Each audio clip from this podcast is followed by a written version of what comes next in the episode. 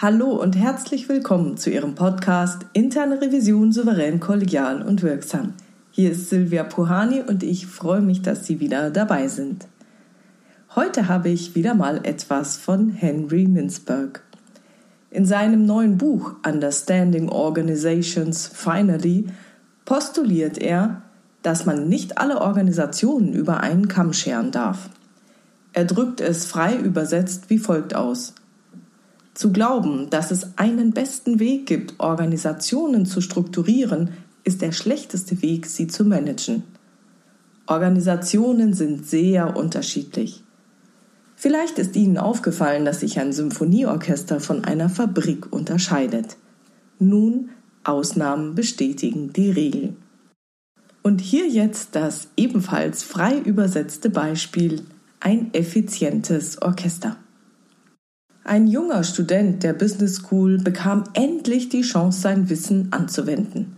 Er wurde gebeten, eine Organisation auszuwählen, mit der er nicht vertraut war, sie zu analysieren und Empfehlungen zur Verbesserung ihrer Effizienz abzugeben. Er wählte ein Sinfonieorchester, besuchte sein erstes Konzert und legte folgende Analyse vor. Erstens. Die vier Oboisten hatten lange Zeit nichts zu tun. Die Anzahl der Oboen sollte daher reduziert werden und ihre Aktivitäten gleichmäßiger über das gesamte Konzertprogramm verteilt werden, um bestehende Arbeitsspitzen und Täler zu eliminieren. Zweitens.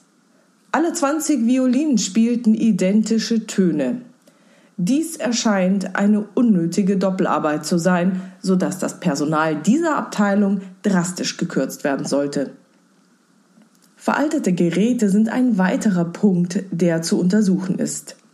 Im Programmheft hieß es, dass das Instrument des ersten Geigers mehrere hundert Jahre alt war. Hätte man die normalen Abschreibungspläne angewandt, wäre der Wert dieses Instruments auf Null gesunken und die Anschaffung modernerer Instrumente längst empfohlen worden. Viertens, viel Mühe wurde in das Spielen von 32. gesteckt, was eine unnötige Verfeinerung zu sein scheint. Es wird empfohlen, alle Noten auf das nächste Sechzehntel aufzurunden. In diesem Fall wäre es möglich, deutlich mehr Auszubildende und Trainees einzusetzen. Fünftens. Schließlich schienen einige musikalische Passagen zu häufig wiederholt zu werden. Daher sollten Partituren in erheblichem Umfang gekürzt werden. Es nützt nichts, etwas auf den Hörnern zu wiederholen, was vorher von den Streichern behandelt worden ist. Es wird geschätzt, dass, wenn alle überflüssigen Passagen weggelassen würden, die gesamte Konzertzeit von zwei Stunden auf 20 Minuten verkürzt werden könnte. Dann wäre auch keine Pause mehr erforderlich.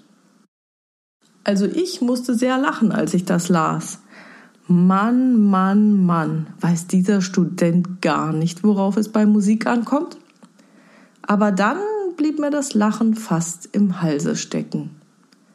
Erleben wir so etwas nicht auch im Gesundheitswesen und auch in unserer Arbeit in der internen Revision? Wird da nicht auch versucht, unsere Arbeit möglichst effizient zu erledigen und leider wird dabei manchmal auch die Effektivität etwas vernachlässigt? Bringen die Prüfungen wirklich etwas oder werden sie nur möglichst schnell abgearbeitet, um bloß akkurat den Plan zu erfüllen? Am Ende der vorgesehenen Zeit endet auch die Prüfung, egal worauf man stößt. Aber es geht ja nicht nur um das Management der internen Revision. Es geht auch um unsere eigene Prüfungsaktivität. Hand aufs Herz. Wie oft haben wir Revisoren zu wenig Ahnung von einem Thema und dessen Kontext und machen vermutlich ähnlich absurde Vorschläge? Können Sie das für sich ausschließen? Natürlich ist dieses Beispiel des effizienten Orchesters auf die Spitze getrieben, keine Frage.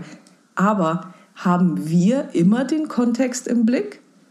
Beobachten wir etwas tatsächlich aus verschiedenen Perspektiven oder gehen wir mit einem einseitigen Blick ähnlich dem obigen Effizienzgedanken in unsere Prüfung? Meinen wir etwas zu wissen und gute Ratschläge geben zu können? Wissen wir es wirklich? Kennen wir den jeweiligen Kontext? Bleiben wir neugierig? Bleiben wir offen für weitere Perspektiven? Beobachten wir wirklich objektiv? Ja, ich weiß, bei Zahlen, Daten und Fakten, die wir so lieben, mag das einfach sein. Aber was ist bei abweichendem Verhalten? Wenn keine Verantwortung übernommen wird? Wenn sich jemand nicht an seine Arbeitsanweisung hält? Suchen wir dann nach Möglichkeiten, dieses Verhalten zu erklären? Nein, nein, ich meine jetzt nicht den Standard. Die sind einfach dumm. Ich meine eine Erklärung, die außerhalb der betroffenen Person liegt. Schauen Sie sich an, weshalb die betroffene Organisation solch ein Verhalten herausfordern könnte oder vielleicht auch nur unterstützen könnte? Ich möchte von mir nun nicht behaupten, dass mir das jederzeit spontan gelänge. Auch ich muss im Prüferzimmer meiner Verwunderung immer wieder mal Ausdruck verleihen, wenn ich wieder mal kopfschüttelnd vor einem Phänomen stehe. Das ist aber nicht so schlimm, wenn man es nicht auf sich beruhen lässt, also einfach bei dem Kopfschütteln bleibt, sondern es ist okay, wenn man dann den nächsten Schritt geht. Wichtig ist, sich immer wieder zu fragen, welche Veränderungen wir Revisorinnen und Revisoren zum Beispiel an der Aufbau- und Ablauforganisation zum Thema machen sollten. Denn wenn wir es zum Thema machen, dann können wir gegebenenfalls die Wahrscheinlichkeit für ein gewünschtes Verhalten erhöhen. Und zwar nicht mit dieser Haltung, es besser zu wissen, wenn wir in so ein Gespräch gehen, sondern mit der Neugier auf möglicherweise noch viel bessere Ansätze, um das gewünschte Verhalten wahrscheinlicher zu machen. So, das war's schon wieder für heute. Ich freue mich über Ihre Ideen, Gedanken und Kommentare auf meiner Webpage oder in der LinkedIn-Gruppe Interne Revision souverän, kollegial und wirksam unter dem Post zu diesem Podcast. Vielen lieben Dank dafür. Ja, tragen Sie sich doch gerne für meinen Newsletter ein. Ich weiß, er kommt sehr, sehr, sehr selten, also Sie können gewiss sein, ich spam Sie nicht zu. Aber falls es doch mal was Wichtiges geben sollte, kommt darüber auf alle Fälle die Info. Zum Beispiel ein Rabatt für den nächsten Durchgang bei der Frankfurt School vom Certified Audit Professional. Von daher kann ich Sie nur ermuntern, sich den Newsletter zu abonnieren. Ansonsten schreiben Sie mir gerne per Mail an info@puhani.com oder Sie nutzen das Kontaktformular auf meiner Webpage www.purani.com. Wenn Sie Ihre Absende-E-Mail-Adresse nicht nennen, dann bleibt die ganze Sache anonym. Dann kann ich Ihnen aber auch nicht antworten. Ja, informieren Sie andere Revisorinnen und Revisoren von dem Podcast, wenn es Ihnen gefällt oder wenn Sie sagen, hey, Frau Pohani, das ist ja cool, Sie will ich mal haben für ein Speaking, für irgendetwas anderes, um vielleicht eine Supervision zu machen oder bei unserem Revisorenmeeting aufzutreten. Kein Problem, kontaktieren Sie mich. Bleiben Sie auf alle Fälle dran und hören Sie immer wieder rein in Ihren Podcast Interne Revision souverän, kollegial und wirksam.